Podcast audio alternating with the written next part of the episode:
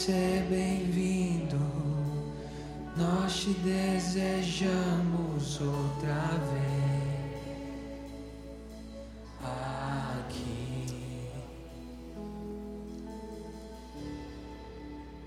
Eu queria convidar você a se colocar de joelhos no seu lugar.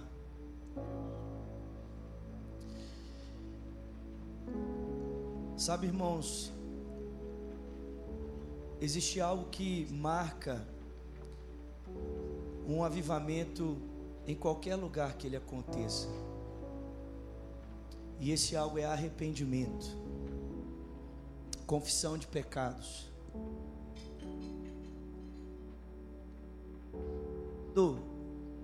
Quando Deus vem e nós contemplamos a Sua bondade, nós contemplamos a Sua misericórdia. Quando o Espírito Santo vem e nós contemplamos o Seu amor, o apóstolo Paulo diz que é a bondade dele que nos conduz ao arrependimento. A gente contempla o quanto ele é bom, o quanto ele é amoroso, o quanto ele é misericordioso. E a nossa experiência é mais ou menos como a experiência de Isaías. No ano em que o rei Uzias morreu, eu vi o Senhor assentado sobre um alto e sublime trono, e as orlas do seu manto enchiam o templo. Eu vi os serafins por cima dele, à volta dele, cada um deles tinha seis asas. Com duas eles cobriam o rosto, com duas eles cobriam os pés, com duas eles voavam e eles rodeavam o trono de Deus, dizendo: Santo, Santo, Santo. É o Senhor dos exércitos. Toda a terra está cheia da Sua glória. A base do limiar se moveu com a voz que clamava, a casa se encheu de fumaça e Isaías diz: Então eu disse, ai de mim, estou perdido, porque eu sou um homem de lábios impuros, eu habito no meio de um povo de impuros lábios como os meus, e os meus olhos viram o Rei. Mas essa não foi apenas a experiência de Isaías, também foi a experiência de Pedro em Lucas capítulo 5 a Bíblia diz que depois de contemplar aquela pesca maravilhosa, Pedro salta do barco e dirige-se à praia. Ele olha para Jesus e diz: Afasta-te de mim, porque eu sou um homem pecador. Eu queria desafiar você nessa noite, diante de tanta bondade, tanta graça, tanto favor de Deus presente aqui nesse lugar a confessar a Ele os seus pecados, a dizer para Ele: Senhor, me perdoa, perdoa por aquilo que eu fiz nesse dia, que o Senhor sabe que não agradou o seu coração. Talvez você tenha pecado nesse dia com palavras, talvez você tenha pecado com pensamentos, com sentimentos, com atitudes. Talvez você está aqui nessa noite carregando falta de perdão, amargura. Talvez com o coração cheio de orgulho, cheio de vaidade. Talvez a boca cheia de tantas mentiras. O sentimento cheio de ira. Sabe, irmãos, nós não podemos pensar que o Senhor simplesmente vai ignorar essas coisas enquanto nós comparecemos diante dEle. A Bíblia diz que Ele espera encontrar em nós um coração puro, mãos limpas, coração puro. E a maneira de Deus purificar o nosso coração é por meio do arrependimento, do quebrantamento, o reconhecimento das nossas faltas, para que a cruz de Cristo possa limpar o nosso coração. Senhor, o Senhor é bom. infinitamente misericordioso.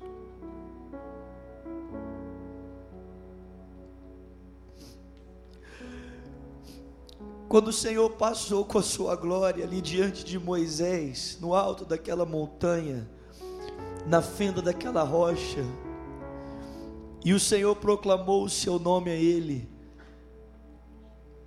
o Senhor disse que o Senhor é misericordioso e bom, compassivo, clemente, misericordioso é o Senhor. O Senhor é um Deus de amor e graça. E é essa graça, é essa misericórdia, é esse amor que está aqui, Senhor, sendo manifestado no nosso meio pela obra do Teu Espírito Santo. E à medida que o Senhor se revela a nós pela obra do Espírito, arde, Senhor, em nosso coração o desejo de te adorar Arde em nós o desejo de continuar cantando das tuas maravilhas, porque o Senhor é bom.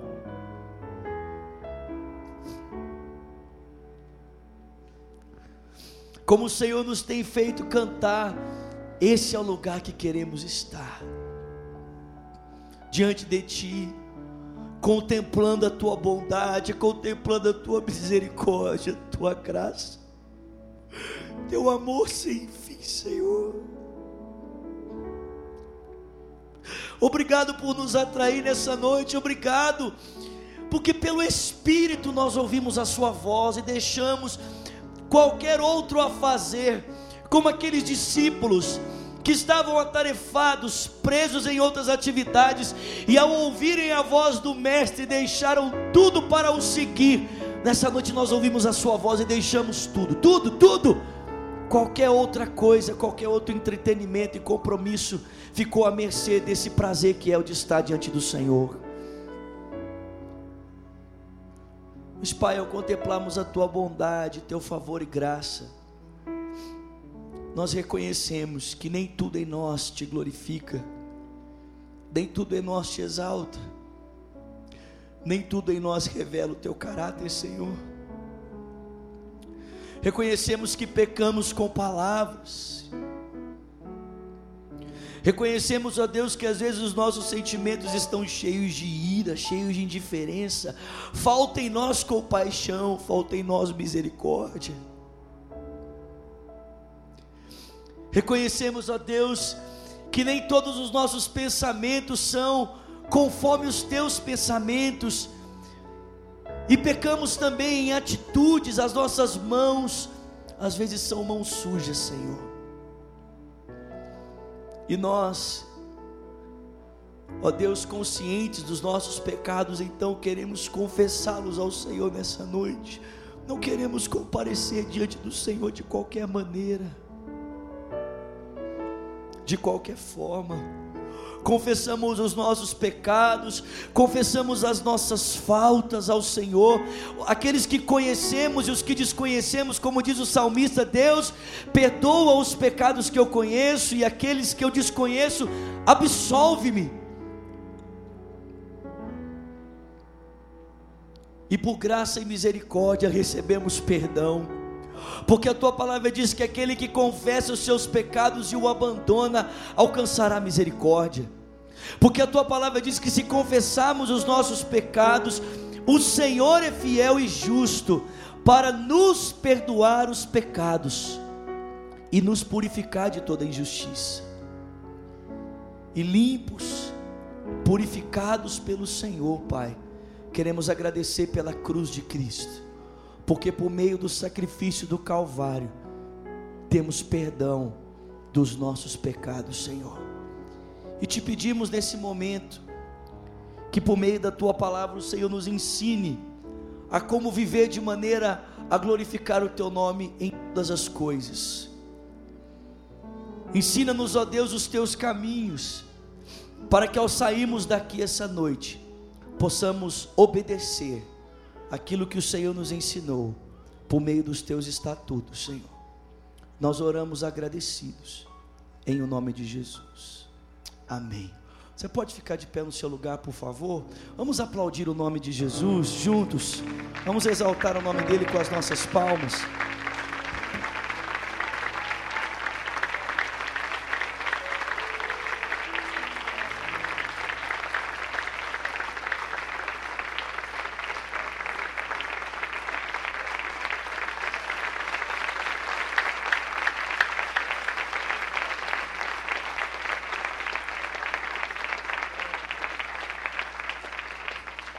Glória a Deus.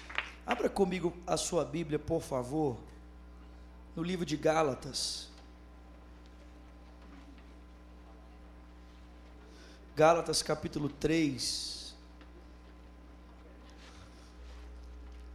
Se você puder, fique de pé para nós lermos o texto sagrado. Depois você vai se sentar. É bem rapidinho. Gálatas capítulo 3, É sempre muito bom poder estar aqui, em primeiro lugar, porque tenho bons amigos aqui, e sempre quando eu venho eu posso rever bons amigos. Felipe Magalhães que está aqui, o Guga, o Igor. É sempre um prazer poder estar aqui, viu, irmãos? E é um prazer também porque, como o Guga falou, a gente vai em tantos lugares e a gente volta e a gente acaba fazendo parte da família daquilo que Deus está fazendo no meio do povo dele, amém? É um prazer também poder estar com vocês aqui essa noite e poder compartilhar com vocês um pouquinho daquilo que Jesus tem falado ao nosso coração, amém? A última vez que eu estive aqui, eu ainda era solteiro, mas agora eu sou casado. Vou fazer sete meses de casado. A minha esposa está ali, de mãos levantadas, aquela moça linda, maravilhosa, que está se dirigindo ao fundo do salão para cuidar do material que está lá fora. Se você quiser depois você passa lá. Graças a Deus, eu, dessa vez eu vim acompanhar. Deus me abençoou, irmãos. Ele arrumou alguém que me aguenta. Aleluia. Gálatas capítulo 3, versículo 1.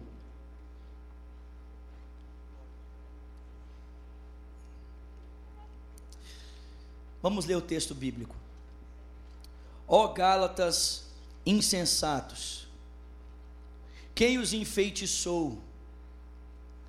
Não foi diante dos seus olhos que Jesus Cristo foi exposto como crucificado? Gostaria de saber apenas uma coisa. Foi pela prática da lei que vocês receberam o Espírito ou pela fé naquilo que ouviram? Será que vocês são tão insensatos que, tendo começado pelo Espírito, querem agora se aperfeiçoar pelo esforço próprio?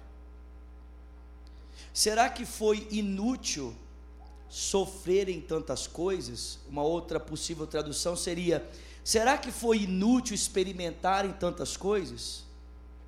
Se é que foi inútil, aquele que lhes dá o seu espírito e opera milagres entre vocês, realiza essas coisas pela prática da lei ou pela fé com a qual vocês receberam a palavra. Podem se assentar, por favor.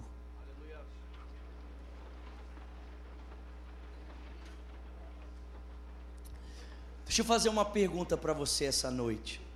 Quantos querem fazer parte de uma igreja viva aqui? Vou perguntar de novo, amém? Quantos querem fazer parte de uma igreja viva aqui? Nós estamos aqui por causa disso, amém? A temática do janeirão é avivamento. Estamos aqui para falar sobre uma igreja viva, amém, irmãos? Mas antes de nós respondermos a essa pergunta, nós deveríamos fazer uma outra pergunta. E a pergunta é a seguinte: o que significa ser uma igreja viva. Porque se nós queremos ser uma igreja viva, antes nós precisamos compreender o que significa ser uma igreja viva. E eu pergunto para você nessa noite: o que significa ser uma igreja viva? Porque se o nosso desejo é o de sermos uma igreja viva, então qual a expectativa que há no nosso coração quando nós nos referimos sobre sermos uma igreja viva? O que é ser uma igreja viva para você? Alguém pode responder? O que é ser uma igreja viva, irmãos? Ser uma igreja em expansão, uma igreja em crescimento, amém? Acredito que não apenas em quantidade, em quantidade também é importante, amém? Mas, mas acredito também que em qualidade, não ser apenas uma igreja que cresce na quantidade dos seus membros, mas uma igreja que cresce na qualidade da vivência do Evangelho. Amém? Mais alguém? Amor ativo. Amor ativo. Uma igreja que na prática da sua vida demonstra o amor sacrificial, o amor abnegado que houve em Jesus Cristo. Mais alguém? Ser cheia do Espírito Santo. Uma igreja que cresce, uma igreja que com a sua prática de vida demonstra o amor, porque está cheia do Espírito, amém, irmãos? Está repleta na sua vida do Espírito Santo. Que mais, irmãos? Uma igreja que evangeliza. Que mais, irmãos? Uma igreja que tem a prática do arrependimento Aliás, eu fiz a leitura de um livro no final do ano passado. Eu deixo aqui a recomendação desse livro. Chama Você é aquilo que você ama. E o autor desse livro fala sobre a importância do culto na formação do caráter cristão. E um dos elementos que ele traz a esse respeito é exatamente a retomada da prática do arrependimento. Porque parece que esse elemento na nossa celebração chamado arrependimento desapareceu. Sim ou não, irmãos? A gente faz de tudo para as pessoas se sentirem bem no culto, mas nós deveríamos estar fazendo de tudo para que Deus se sinta bem no nosso meio. E isso implica pureza. Isso implica em santificação. Amém, queridos?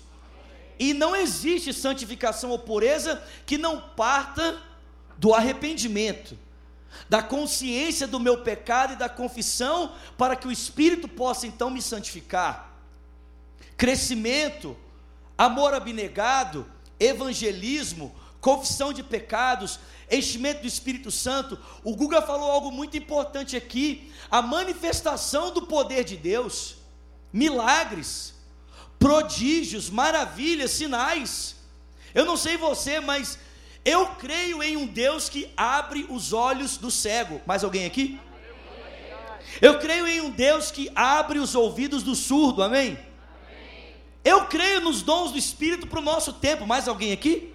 Eu creio, querido.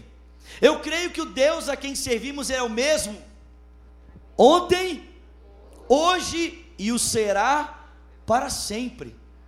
E queridos, na verdade, todos nós temos de certa forma uma consciência do que significa uma igreja viva, porque acredito que todos nós aqui já lemos o livro de Atos, sim ou não? E quando a gente lê o livro de Atos, a leitura de Atos forma no nosso inconsciente e no nosso consciente a expectativa do que significa ser uma igreja viva. Eu não sei você, mas eu leio Atos dos Apóstolos e, e o meu coração, ele fica num mix de emoção. Você se sente assim?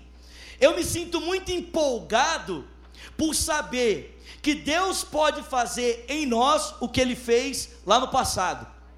Mas ao mesmo tempo eu fico muito entristecido, porque parece que o projeto de Deus para a igreja é retratado em Atos, e a gente está muito longe de ser o que aquela igreja foi. Sim ou não?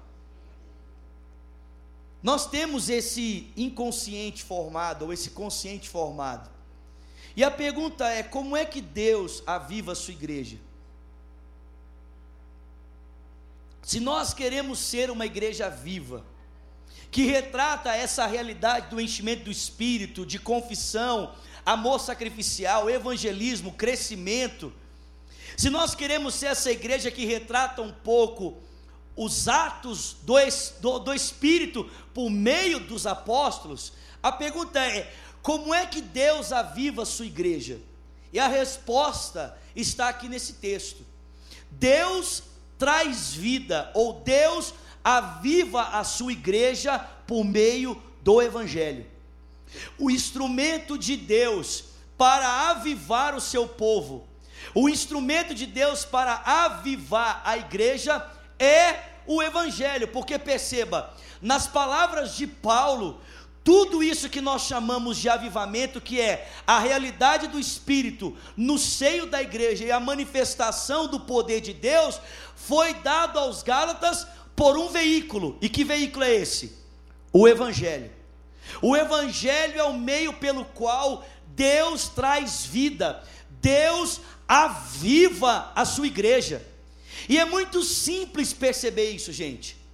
É muito simples perceber que o caminho pelo qual Deus aviva a sua igreja é o Evangelho. Basta nós olharmos para o livro de Atos, porque perceba, em primeiro lugar, a gente precisa lembrar que o Espírito Santo foi enviado em resposta ao Evangelho. Porque se o Evangelho é a retratação da obra de Cristo, então Cristo é o Evangelho encarnado. E segundo a pregação de Pedro em Atos capítulo 2, o Espírito só foi enviado com um propósito. E qual propósito? Testemunhar de quem? De Jesus.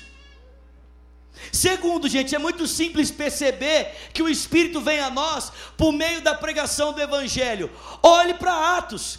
Todas as vezes que o Espírito é enviado, o Espírito é enviado como uma consequência ao que, irmãos? A pregação do Evangelho. Por que, queridos? Simples, porque o ministério do Espírito Santo não é outro senão testemunhar de Jesus Cristo. O Espírito não é enviado a nós para satisfazer os nossos anseios. O Espírito é enviado para testemunhar do Cristo que está vivo no nosso meio. O Espírito é enviado para que eu e você venhamos a perceber por meio da obra dele que o Cristo é o Senhor. E ao contemplarmos o senhorio dele, sejamos preenchidos por aquilo que ele é. Amém, queridos?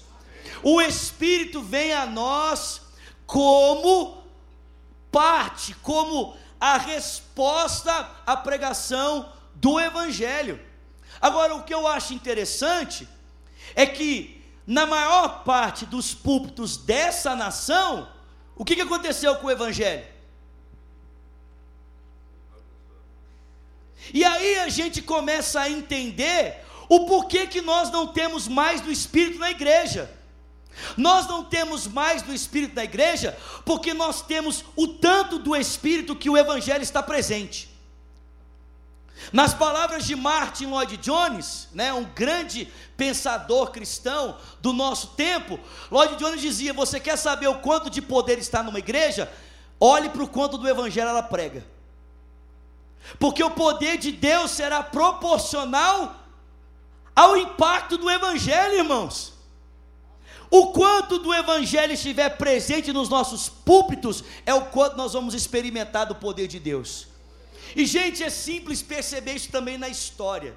Se você conhece um pouco da história da igreja, quando você lê um pouquinho da biografia da obra de Jonathan Edwards, você descobre que a igreja de Edwards, que ele pastoreou nos Estados Unidos, passou não por um, não por dois, mas por milhares, centenas de avivamentos, vários avivamentos. E todas as vezes que a igreja de Edwards passava por um despertamento, ele fazia uma agenda, anotando cada detalhe, cada passo daquilo que o Espírito estava fazendo. E ao passar esse tempo de despertamento, normalmente o Jonathan Edwards olhava para trás para saber o que que tinha sido o instrumento pelo qual Deus tinha começado aquele mover e de que maneira ele tinha conduzido aquele mover.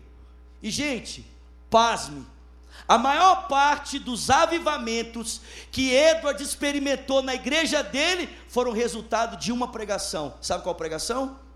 O Evangelho. foram resultados da pregação que tinha o Evangelho como centro, a obra de Cristo e as implicações dessa obra para a vida do seu povo. Se nós queremos experimentar de avivamento, nós precisamos do Evangelho no centro, irmãos. O problema é que, para a maior parte dos cristãos hoje, o Evangelho é uma coisa que tem que ser pregada para o ímpio. O Evangelho é uma coisa que é importante para o descrente, para aquele que ainda não teve um contato com Jesus. Só que quando você olha para o Novo Testamento, você descobre que o Evangelho não é importante apenas para aquele que ainda não teve uma experiência com Cristo. O Evangelho é importante para que a gente possa aprender a caminhar em Cristo. E fica simples perceber isso quando a gente olha para as cartas de Paulo. Você olha para a divisão que acontecia na liderança da igreja dos Filipenses. E como é que Paulo corrige isso? Ele aplica o Evangelho, ele diz: Tende em vós o mesmo sentimento que houve em Cristo Jesus. Os Gálatas estão desviando dos caminhos do Senhor, seguindo para o judaísmo. Como é que Paulo corrige isso? O Evangelho. Os Efésios lidando com problemas na família, não sabem como se relacionar, pais com filhos, filhos com pais, marido com mulher, mar, mulher com marido. Como é que Paulo corrige isso? Evangelho. Os Tessalonicenses que não sabem ao certo como se posicionar a respeito da volta de Cristo. Como é que Paulo corrige isso? Evangelho. Os Colossenses sendo seduzidos por uma heresia que juntava gnosticismo, judaísmo, um monte de coisa. Como é que Paulo corrige isso? Evangelho. Gente, deixa eu dizer uma coisa para você. O evangelho não é importante apenas para você dar entrada na tua vida cristã. O evangelho é importante para você caminhar com Cristo. Você não apenas entra na caminhada com Cristo por meio do evangelho, mas você caminha na jornada cristã também por meio da confiança que deposita no evangelho. Se nós queremos avivamento, nós precisamos do evangelho. Nós precisamos da centralidade de Cristo. Agora é claro que nós não precisamos de um evangelho pregado apenas de maneira teórica. Nós precisamos de um evangelho pregado no poder do Espírito Santo.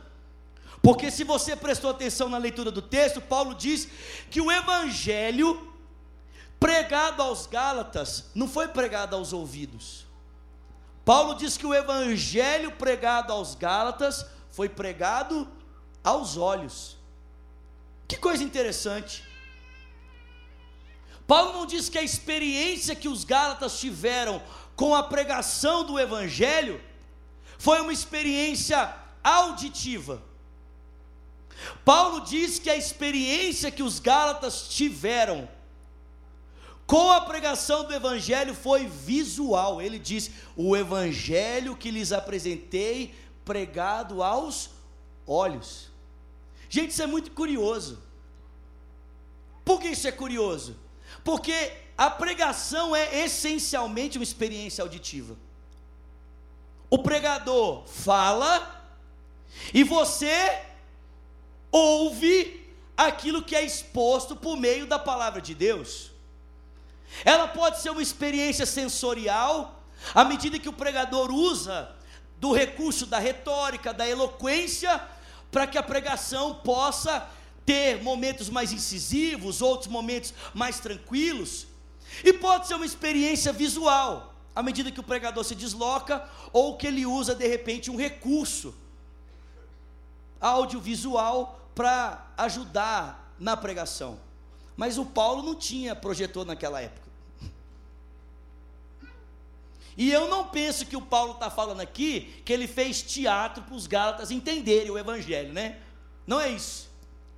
O que Paulo está falando aqui, gente, é que enquanto ele pregava o Evangelho aos Gálatas, o Espírito abria os olhos para que os Gálatas não apenas ouvissem sobre Cristo, mas eles vissem Jesus. Porque existe uma, uma diferença muito grande em ter conhecimento de Cristo e ter revelação de Jesus. A gente vive num país que a maior parte das pessoas sabem quem é Jesus. mas esse conhecimento que elas têm de Cristo, em nada afeta o sentido da vida delas. Por quê, irmãos? Porque o interesse de Deus não é apenas que você tenha conhecimento de Cristo, mas que você tenha a revelação de quem Jesus é. E isso vem quando você tem uma experiência por meio do Evangelho em que os seus olhos são abertos para ver Jesus. É mais ou menos a experiência que o Pedro teve lá em Mateus 16, quando Jesus pergunta: Quem dizem os homens ser o filho do homem? E eles respondem: Ah, uns dizem que tu és Elias, João Batista, Isaías, um dos profetas. E ele vira para eles e diz: E vocês? Quem vocês dizem que eu sou? E aí o Pedro dá um salto à frente e diz: Tu és o Cristo, tu és o Filho do Deus vivo. E aí Jesus diz: Dissestes muito bem, Simão Pedro, porque isso aí não foi carne nem sangue que te revelou, mas o meu Pai que está no céu. Perceba, querido, Pedro não teve apenas uma experiência intelectual do conhecimento de Jesus, ele teve uma revelação que o tirou do lugar apenas intelectual e o transportou para um relacionamento pessoal com o Filho de Deus. É como se naquele momento em que o evangelho estivesse sendo pregado, os Gálatas fossem transportados no tempo e no espaço para ver o Cristo crucificado e ter uma experiência com aquela crucificação. Jesus não era o Jesus dos outros para os Gálatas, Jesus era o meu Jesus. Jesus para os Gálatas não era o Jesus que morreu por todo mundo, é o Jesus que morreu por mim, é o Jesus que morreu no meu lugar. É o Jesus que carregou os meus pecados. Há uma grande diferença entre saber que Jesus morreu pelos pecados e saber que ele morreu pelos seus pecados. Há uma diferença muito grande entre saber que Cristo morreu para salvar os homens e saber que Cristo morreu para salvar você. Eu pergunto para você nessa noite: essa é a tua experiência? A experiência de alguém que sabe que Cristo morreu pelos teus pecados. Você consegue ver a tua culpa, o teu pecado sendo levado sobre os lombos de Jesus? Você consegue entender que foi no teu lugar que ele se entregou naquela cruz para que hoje você tivesse vida e vida em abundância? A maior parte de nós tem um conhecimento muito vago, muito superficial, que não se identifica com a vida. O interesse de Paulo, o interesse do Espírito, o interesse do Evangelho, irmão, não é que você saiba o que Cristo fez por todos, é que você saiba o que Cristo fez por você. Ele morreu no teu lugar. Foi o teu pecado que foi carregado, foi a tua iniquidade que foi removida. Alguém pode dizer glória a Deus? Glória a Deus. O Paulo disse: é o Evangelho. É o Evangelho que, à medida em que era pregado aos Gálatas, abria os olhos, para que eles tivessem então uma experiência com Jesus e pudessem começar a experimentar de avivamento. E quais foram as consequências dessa pregação do Evangelho produzindo arrependimento? Primeiro, o Paulo diz que os caras receberam o Espírito Santo. O resultado da pregação é que os Gálatas começaram a ter uma experiência com Jesus, aquela experiência do Cristo, que levou os meus pecados, que morreu por mim. Uh! Isso aqui é demais, gente. É do Cristo que entregou a vida dele por mim naquela cruz. E como é consequência disso, o texto diz: os caras começaram a ser cheios do Espírito Santo. Agora presta atenção. Na, se eu estiver certo na minha interpretação do texto, se eu estiver certo na maneira como eu estou interpretando essa passagem, eu não penso que Paulo está falando aqui do momento em que os Gálatas nasceram de novo. Esse enchimento do espírito que Paulo fala aqui, se eu estiver certo na maneira como estou interpretando o texto, não é o momento em que os Gálatas experimentaram do novo nascimento. Por quê, gente? Porque É possível que alguém tenha uma experiência de conversão sem que necessariamente isso venha acompanhado de evidências extraordinárias. Ou seja, a pessoa chora, a pessoa tem né, um momento assim de quebrantamento muito profundo. Tem gente que no momento em que entrega a sua vida a Cristo, não sente nada. A pessoa faz uma oração, às vezes levanta a mão, vem ao altar, diz: Eu estou entregando a minha vida para Jesus, não sente nada. Mas ela começa a perceber que de fato Cristo é a partir desse momento o seu Senhor, por quê? Porque a vida dela começa a mudar, ela não consegue mais ser a pessoa que ela era antigamente. Sim ou não? Talvez essa seja a experiência de muita gente aqui.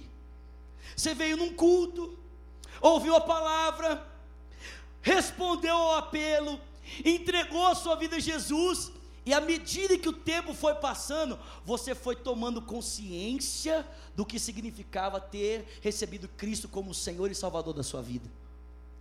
Mas não é disso que Paulo está falando aqui, porque Paulo está falando de um momento, gente, na história desse pessoal, que era possível saber exatamente quando o Espírito Santo havia vindo sobre eles. E eu penso o seguinte: você pode ter uma experiência de conversão sem necessariamente ser balançado por Deus, mas você não pode ter uma experiência de batismo no Espírito Santo ou de enchimento do Espírito sem receber um chacoalhar extraordinário de Deus.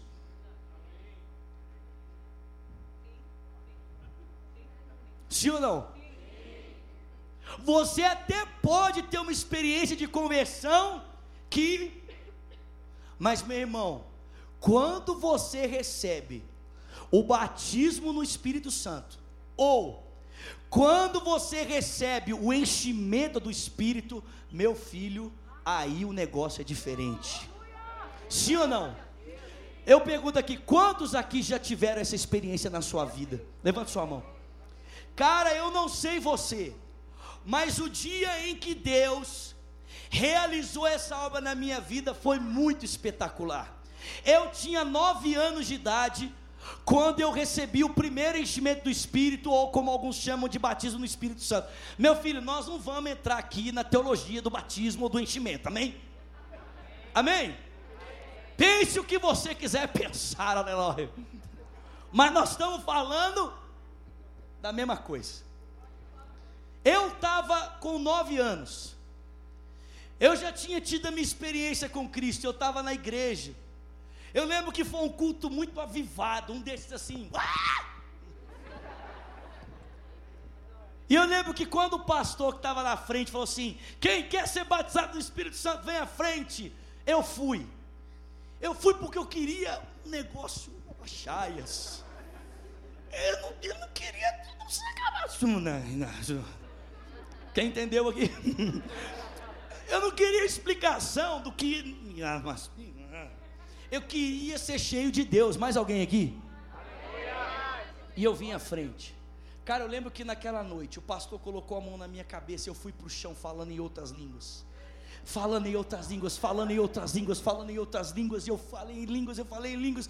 Lembro que quando eu levantei, eu estava né, todo falando em línguas, aí o pessoal falava comigo, glória a Deus, né, Vinícius? E eu continuei falando em línguas. Aí acabou o culto e eu estava lá falando em línguas. E aí na hora de ir embora, eu estava lá chorando e falando em línguas. Eu entrei no carro falando em línguas. Cheguei em casa falando em línguas. Fui dormir falando em línguas. Eita glória, aleluia. De lá para cá eu fiquei meio teológico. Eu preciso ficar mais avivada de novo. Aleluia, Jesus. Mas ser teológico é bom. Bendito seja o Senhor. Nós também amamos João Calvino, bendito é o nome do Cordeiro de Deus. Mas nós quer fogo igual do Charles Finney, aleluia.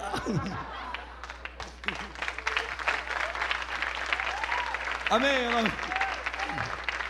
Nós quer fogo e palavra, amém? Nós, nós não quer só uma coisa ou outra, não, nós quer as duas coisas. Nós é exigente, aleluia. Presta atenção, meu irmão. Eu lembro exatamente esse dia, eu lembro detalhes desse dia. Se você perguntar para mim, Vinícius, qual foi o dia que você tomou a decisão por Jesus Cristo como seu Senhor? Eu não vou te saber falar o certo, sabe por quê? Porque eu nasci num lar cristão. Eu fui educado na igreja. É claro que eu tive um momento que eu fui à frente, disse eu quero Jesus na minha vida. Claro que eu tive, não apenas um, vários. Fui várias vezes. Mas se você perguntar para mim assim, qual foi a primeira vez que você teve uma experiência com o Espírito Santo? Eu sei exatamente o dia, eu sei exatamente a hora, eu sei exatamente o lugar que eu tive a minha primeira experiência com o Espírito Santo de Deus. Quando Paulo disse assim para os Gálatas: Vocês receberam o Espírito pela prática das obras ou por meio da fé que depositaram no Evangelho. O Paulo estava querendo lembrá-los de um momento na história deles, em que eles tiveram um impacto tão poderoso com o Espírito Santo, que era impossível roubar isso da memória deles. Era impossível se esquecer dessa data, desse dia, dessa hora e daquilo que eles haviam experimentado por meio do envio do Espírito Santo. Meu irmão, em nome de Jesus, se nós queremos ser uma igreja viva, nós precisamos do Evangelho, porque à medida que o Cristo é pregado e os nossos olhos são abertos pela obra do Espírito, ele vem sobre nós e ele nos enche com o seu poder. Agora, o Paulo não diz apenas que o Evangelho trouxe o Espírito Santo, a vida do Espírito.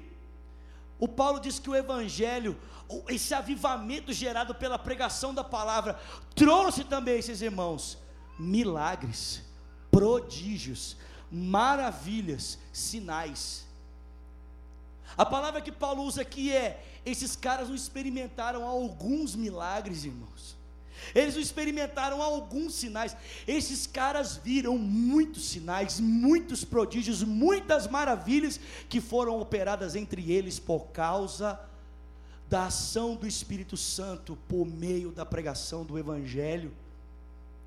E é isso que nós precisamos. O que, que começou a acontecer aqui? E eu vou caminhando para o encerramento. Por que, que essa vida começou a se perder? Por que, que os Gálatas começaram a perder essa vida gerada pelo Espírito? Ao ponto de Paulo ter que escrever uma carta para eles, para dizer para eles: o que está acontecendo aí? Porque eu não sei se você percebeu, mas o Paulo não começou esse capítulo como alguém muito legal, ele começou de uma forma bem brusca, chamou eles de insensatos.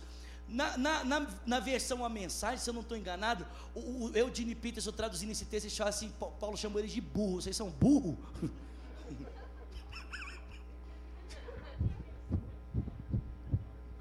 Vocês são burro? O que está acontecendo com vocês? Oh?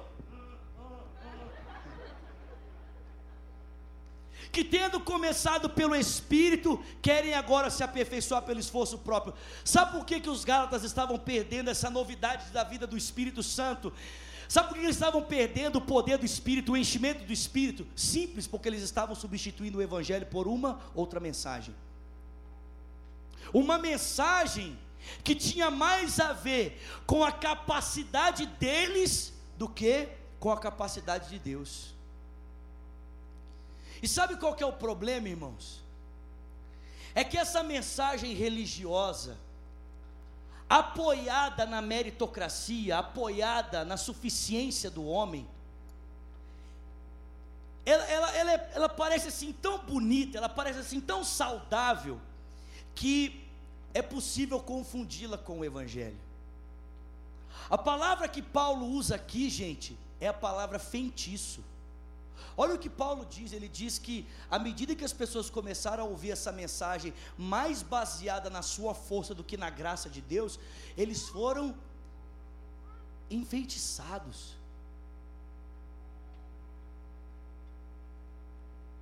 E todos nós aqui sabemos que por trás de uma obra de feitiçaria está a atuação de quem, irmãos? De demônios. Preste atenção, meu irmão. Para o diabo matar a vida de Deus no seio da igreja, ele não precisa tirar a gente da igreja, ele só precisa tirar o evangelho de nós.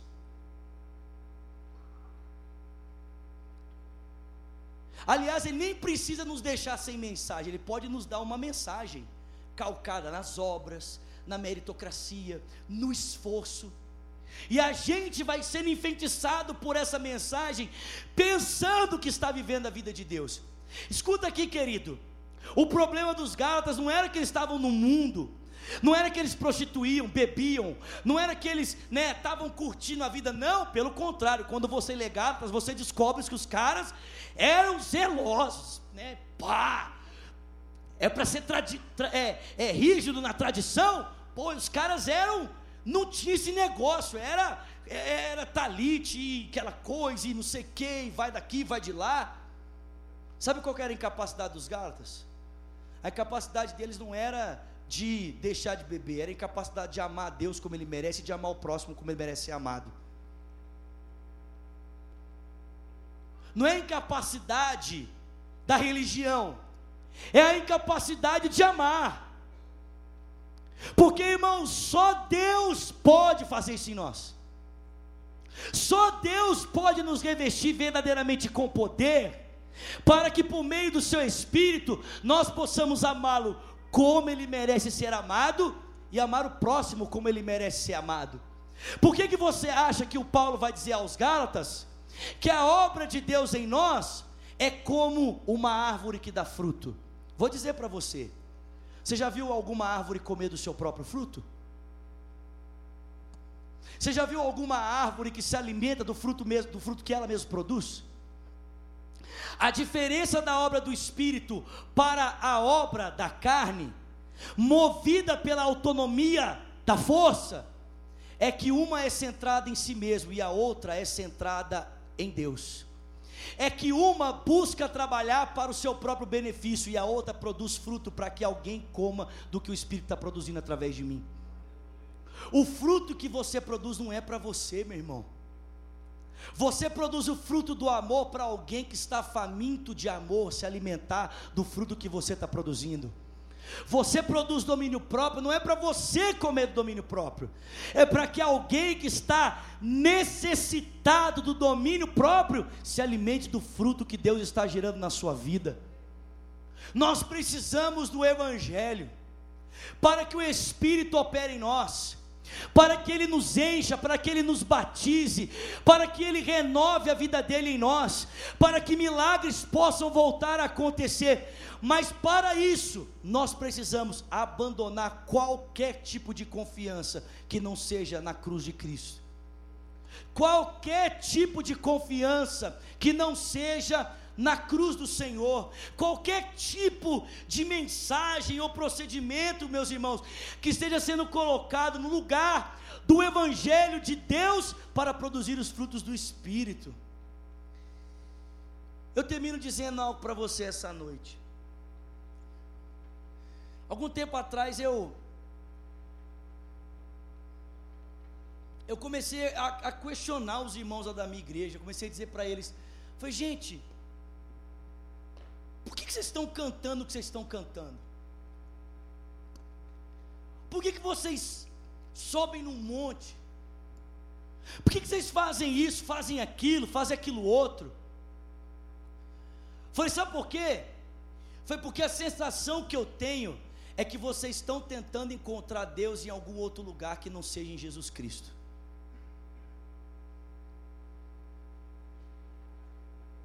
Vocês estão tentando ter uma experiência com Deus de alguma outra forma que não seja por meio do Filho de Deus. Agora, irmãos, será que algum de nós aqui consegue ter uma experiência com Deus que não seja em Cristo Jesus? Deus está no monte ou ele está em Cristo, querido? Deus é encontrado na canção que todo mundo está cantando, ou no Cristo crucificado? Eu ouço cristãos dizerem assim: não, o culto está frio, não, vamos cantar aquela música, porque quando a gente canta aquela música, o poder de Deus vem, como se Deus pudesse ser encontrado em uma canção. Deus não está numa música, querido, Deus não está numa montanha, Jesus já tinha dito isso. Vai chegar um tempo que ninguém vai ter que me procurar, nem aqui, nem ali, nem em Jerusalém, nem em Samaria.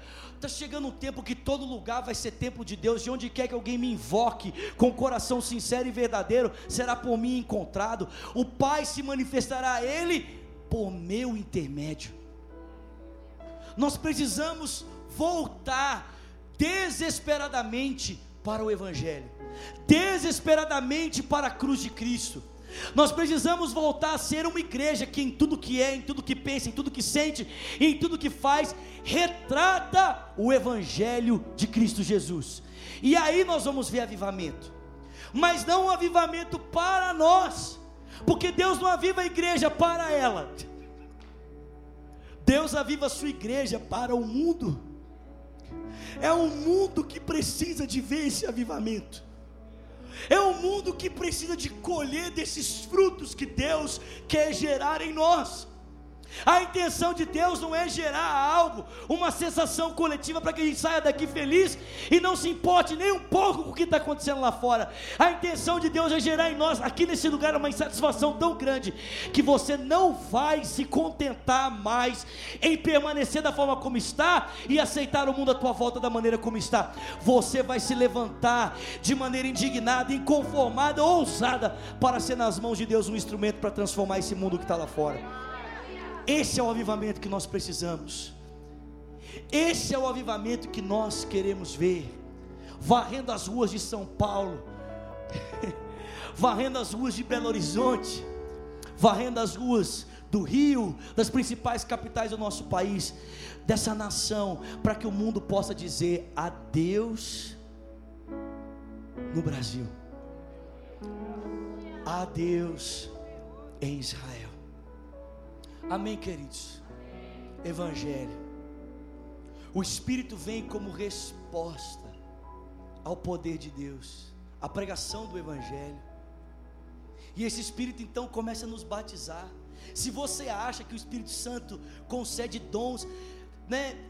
Ele pode vir, pode trazer dons. A pessoa pode de repente receber o Espírito e começar a falar em outras línguas e ela começa a falar em outras línguas, começa a falar em outras línguas, ou pode ter sonhos, ou pode ter visões, ou pode receber dons de cura, dons de milagres, ou pode receber profecia, interpretação de línguas, variedade de línguas, dom da fé.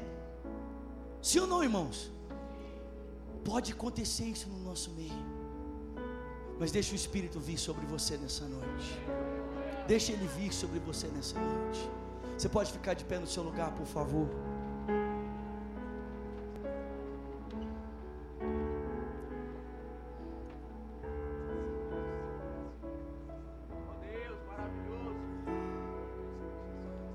Evangelho. Evangelho. É o Evangelho que traz o poder de Deus.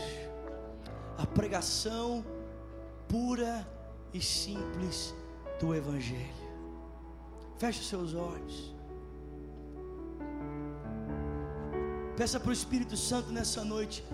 Abra os meus olhos para ver Jesus. Diga para ele: abre os meus olhos para ver o Cristo que morreu por mim, que morreu pelos meus pecados. Vem, Senhor. Vem, Espírito de Jesus. E aplica a tua palavra aos nossos corações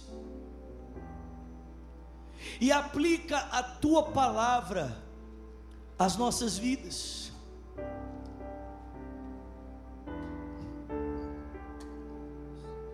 Leva-nos a perceber o quanto precisamos de Ti.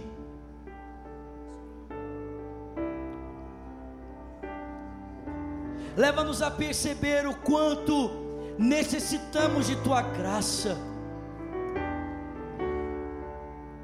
como podemos receber essa graça, esse favor imerecido por causa do sacrifício do Calvário.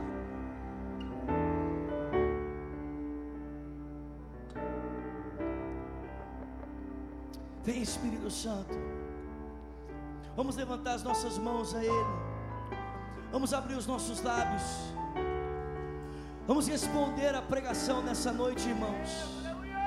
Vamos responder com confiança, com fé e arrependimento. Vamos responder com paixão, com anseio. Responda a Deus nessa noite.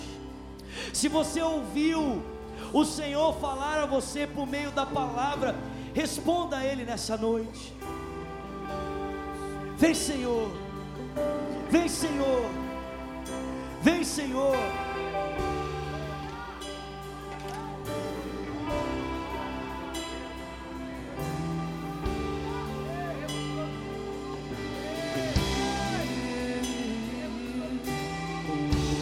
Senhor.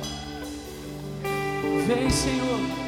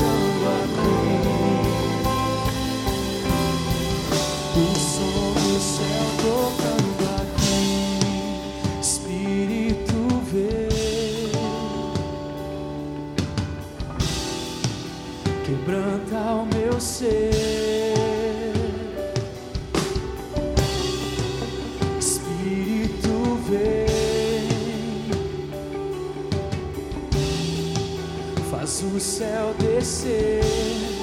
Quantos querem pegar?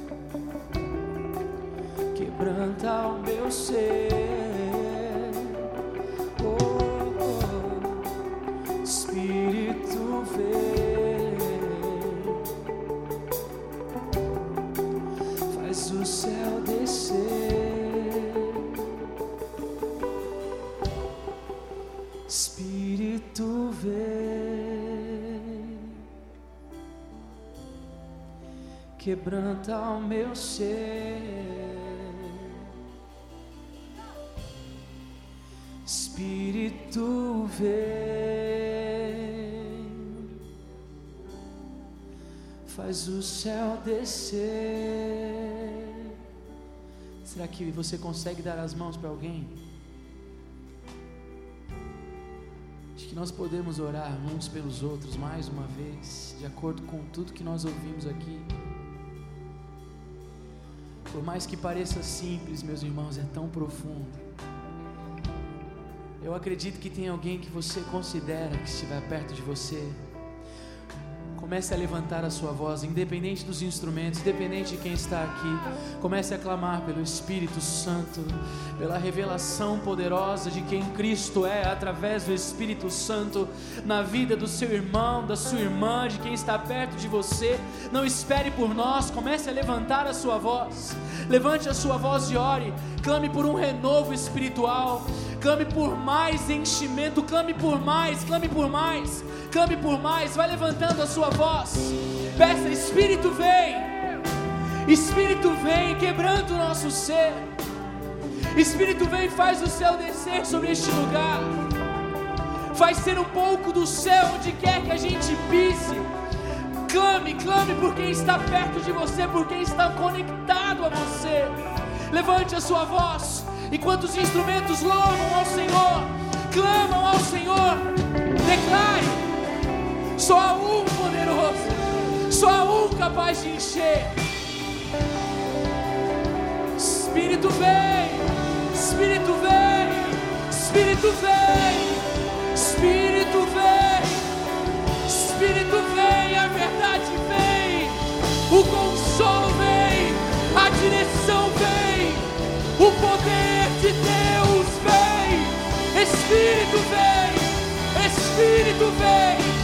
Espírito vem quebrando o nosso ser, transforma-nos, transforma-nos, renova-nos.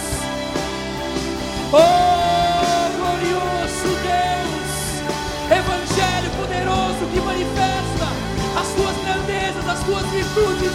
Nós cremos, nós cremos, nós cremos como cremos, como cremos como cremos, como desejamos. Em nós e através de nós. Em nós e através de nós. Oh, oh Deus. Ainda conectado com o seu irmão, declare: Espírito vem. Espírito vem. Quebranta o meu ser. Espírito vem, faz o céu descer.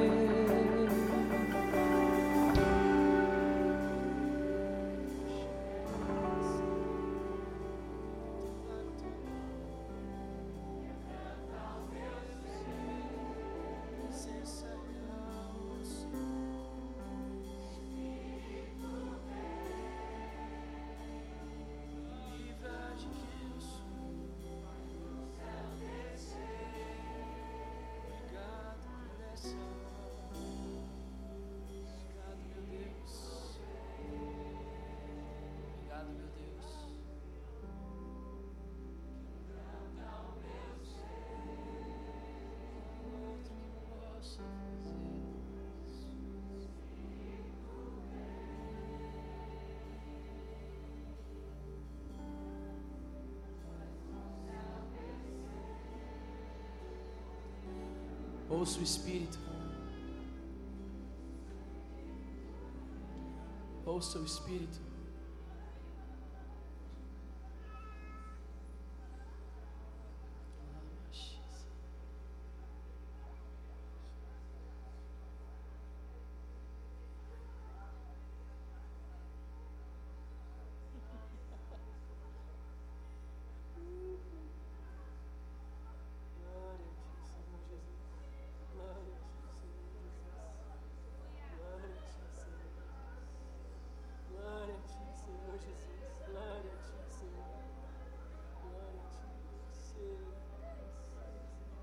Peace.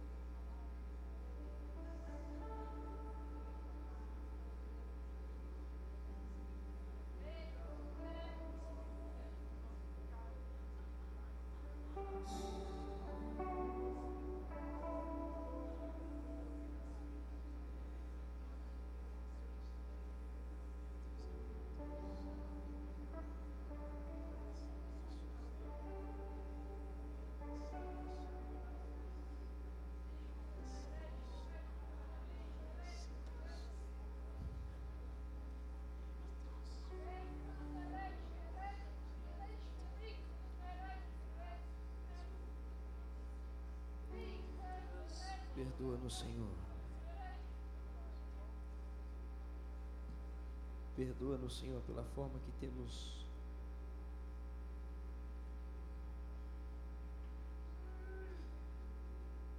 estado indispostos, Senhor, à tua palavra.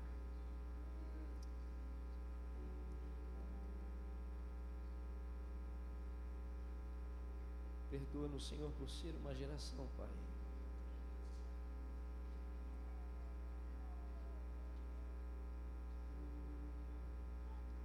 Não está comprometida, Senhor.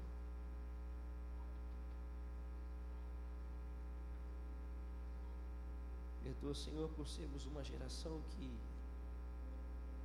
tem buscado aquilo que nos é mais confortável.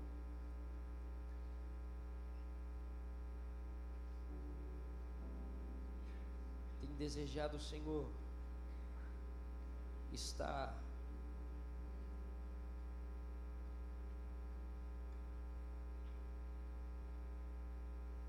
em igrejas que são mais confortáveis.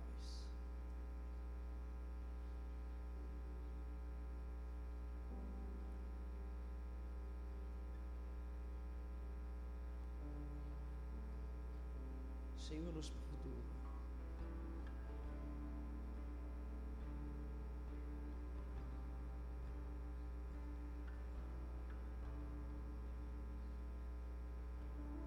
estamos nos importando somente com aquilo que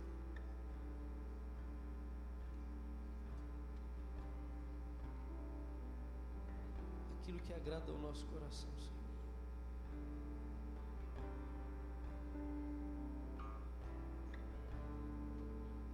Estamos procurando estar alegres em um certo sentido completos quando alcançamos um estágio maior no nosso trabalho, quando alcançamos lugares maiores em nossos trabalhos, nos importamos, Senhor, em, em ter bens ou ter dinheiro, Senhor, para comprar coisas, Senhor, para estarmos mais confortáveis.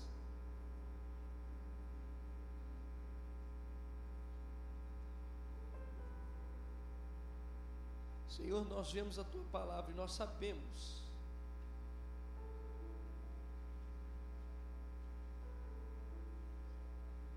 não existe pecado em procurar essas coisas, comprar coisas, Senhor, para termos um certo conforto, mas o pecado é quando nós colocamos isso como alvo dos nossos corações, Pai. É quando nós direcionamos e condicionamos as nossas vidas, Senhor a conseguir conquistar somente aquilo que nos agrada, aquilo que nos conforta, Senhor.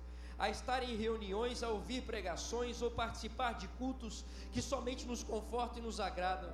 Senhor, nos perdoa, Pai, porque nós, como quem sabe, ministério de jovens, excluímos a nossa igreja como um todo, Senhor, e não participamos do corpo, mas desejamos participar somente de parte do corpo.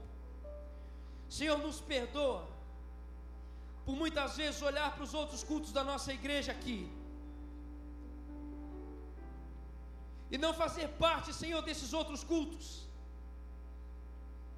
e não ter paciência com as questões dos outros cultos, e não conseguir construir um convívio, Senhor, com todo o corpo. Nos perdoa, Senhor.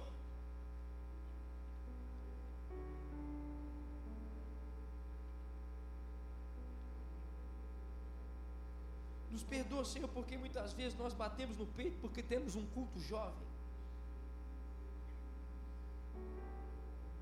Nós não temos prazer nenhum, Senhor, de participar dos outros cultos. Setorizamos o corpo, dividimos o corpo. Perdoa, Senhor, quando nós não nos atentamos aos ministérios da nossa igreja. quando nós não desejamos saber como andam as outras partes e áreas do nosso corpo.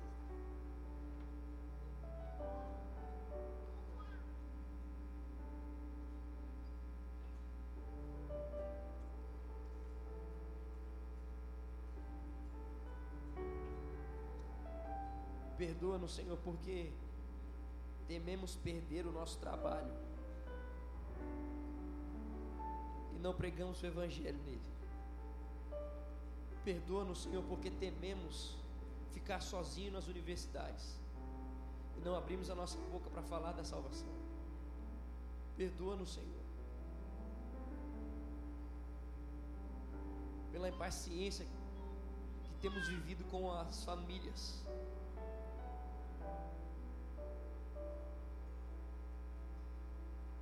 Perdoa-nos, Senhor. Pela impaciência com o nosso Pai.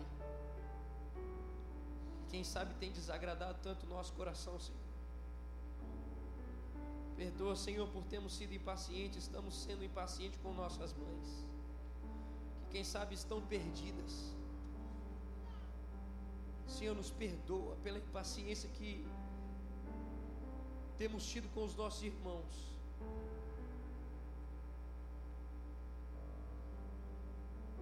Quando eles olham para nós, não conseguem ver um verdadeiro evangelho de doar-se.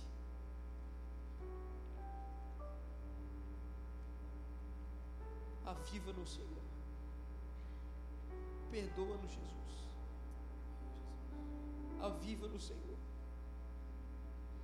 Dá-nos sabedoria, Senhor, de oferecer mesmo perdão a quem de direito, Senhor. Perdoa-nos, Senhor. Perdoa, Senhor, porque o nosso orgulho, o nosso ego, Senhor, tem conduzido. E o evangelho que temos construído não é e vivido não é o evangelho de Cristo. É o evangelho pessoal. É o, é o evangelho com sobrenome próprio. E não o evangelho de Jesus.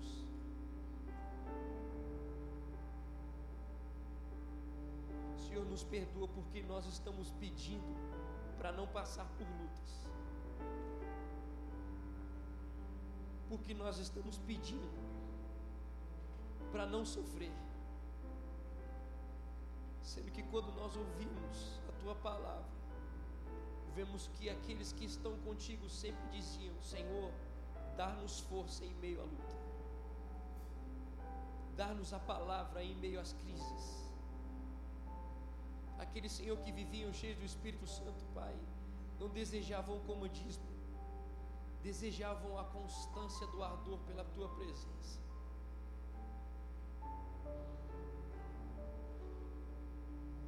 Desejavam, Senhor, continuar sofrendo o que tivesse que sofrer, mas com vigor de obedecer a Tua vontade e anunciar isso em todo o tempo.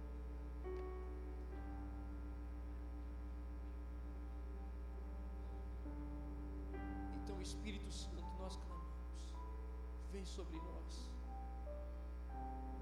E leva-nos a um arrependimento genuíno em tua presença. Espírito Santo, vem sobre nós. E gere em nós, Senhor, porque temos perdido o nosso tempo, desperdiçado o nosso tempo,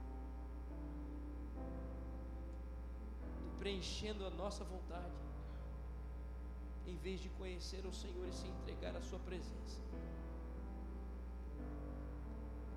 Perdoa-nos, Senhor. Espírito Santo, constrange-nos aqui de verdade. Muda os nossos corações. Faz-nos enxergar Cristo.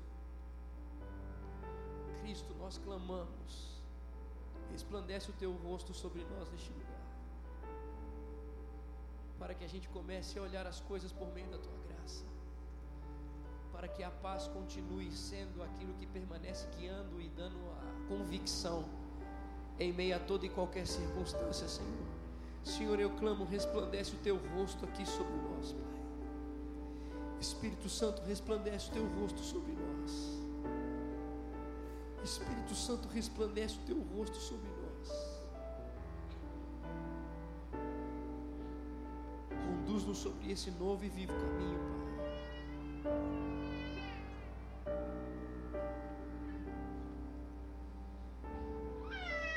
Senhor, com que um canal jovem seja a igreja por completo, Senhor.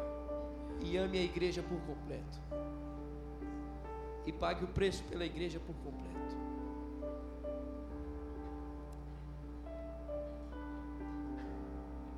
Eu peço, Senhor, dá-nos força em meio às perseguições.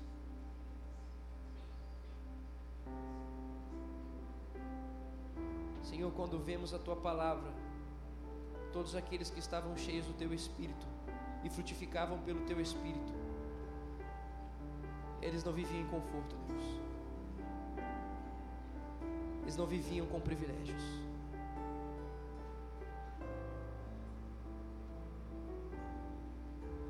Tudo isso eles encontravam em tua presença, Senhor. Conforto e consolo. E o privilégio era de ser chamado teu filho. Senhor, leva-nos a viver esse estilo de vida, guiado pelo Teu Espírito Santo, onde aquilo que nos importa é ter a Tua direção em meio a todo e qualquer grito e luta, é ter a direção do Teu Espírito a toda e qualquer fornalha. Guia-nos, Espírito Santo, dessa forma. Levanta aqui, Senhor, nessa noite, homens e mulheres que tenham a convicção gerada pelo Teu Espírito, Senhor, de viver em conformidade com o Teu coração, Senhor, e não em conformidade com o coração próprio. Gera um arrependimento genuíno neste lugar, Senhor. Muda, Senhor.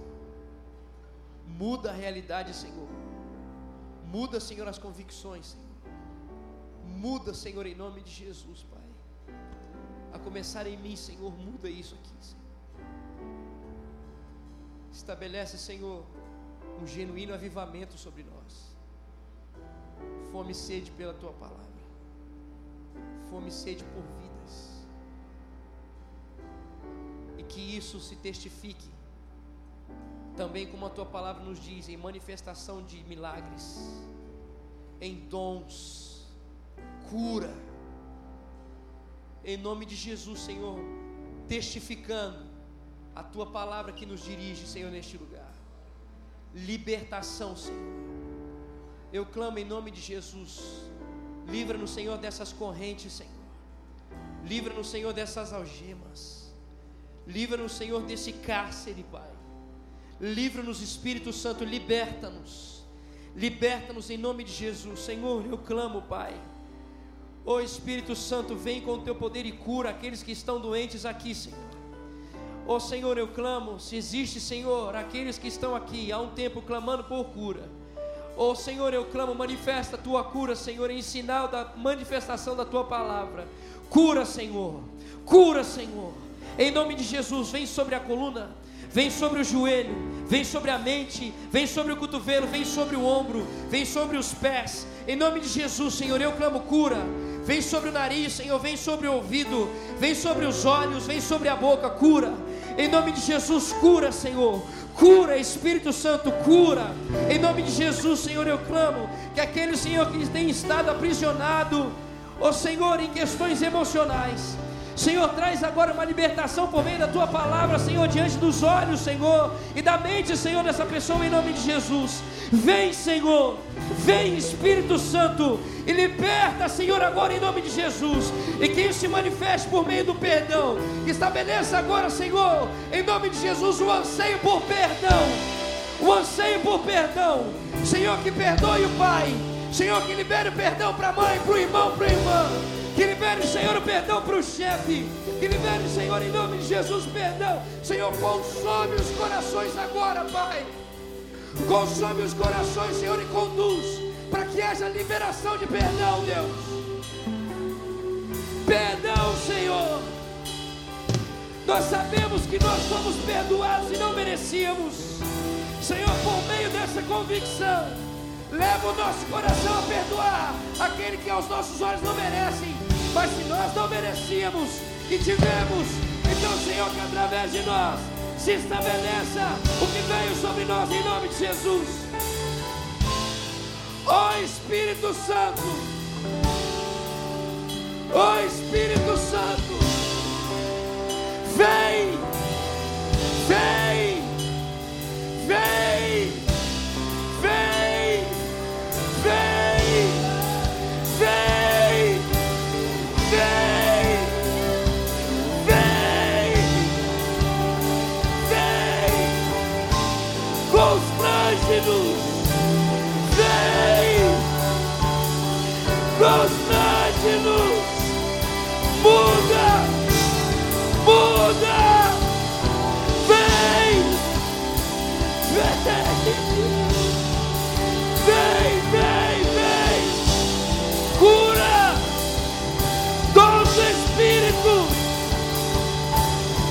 manifestação do teu Espírito.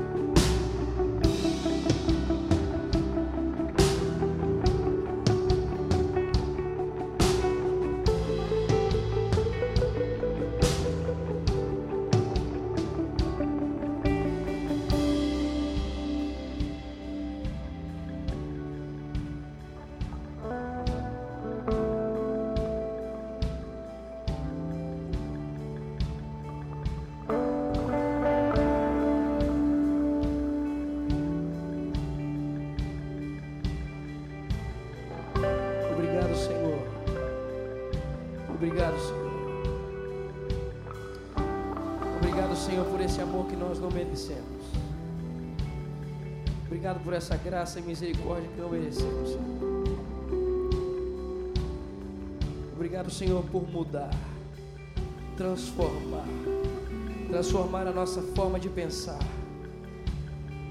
transformar a nossa forma, Senhor, de olhar, de ouvir, de falar, de andar, de se mover, de ter expectativa.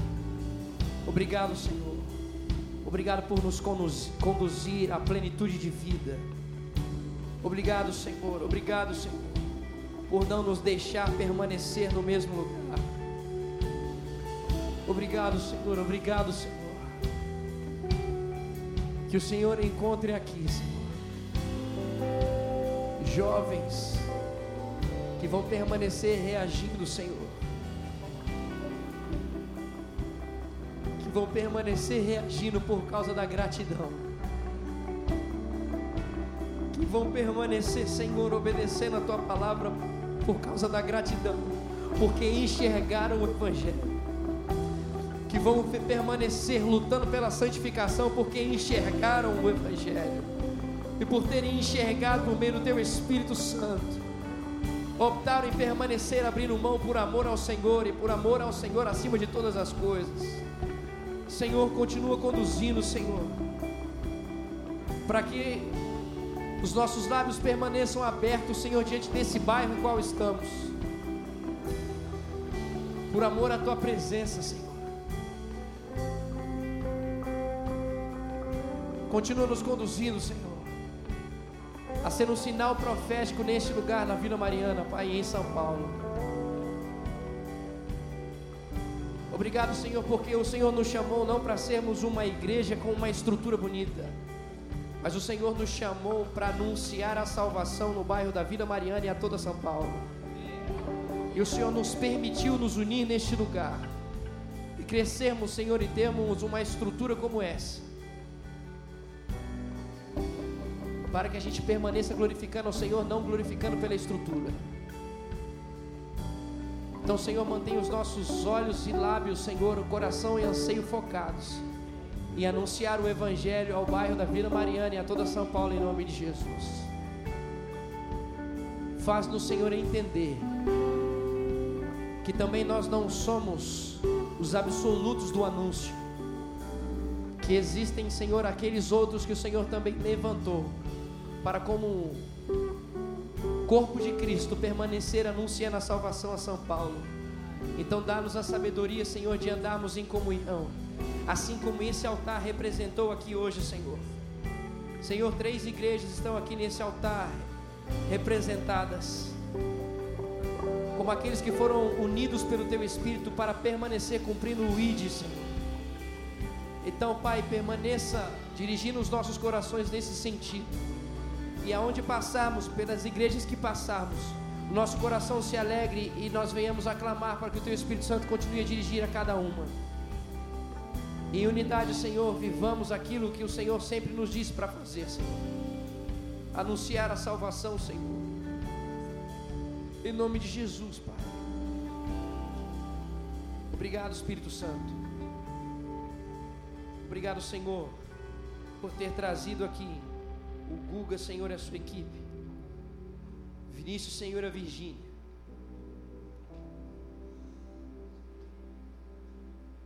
Para os nossos corações compreenderem, Senhor, e se posicionarem por meio do Teu Espírito Santo. Obrigado por trazer, Senhor, todos aqueles que ministraram até nós aqui, Senhor. Trazer a Soraya, Senhor. Trazer o Felipe Magalhães, Senhor. E a Thaísa, Pai. Obrigado, Senhor, por colocar o meu coração aqui neste lugar. Obrigado por aqueles que continuarão a vir aqui sobre nós. Ainda esse mês, Senhor, o Samuca, Senhor e Gilberto. Obrigado, Senhor, pela unidade do Espírito. E por avivar os nossos corações por meio do Teu Espírito Santo. Em nome de Jesus nós agradecemos. Amém, Senhor. E amém, Jesus.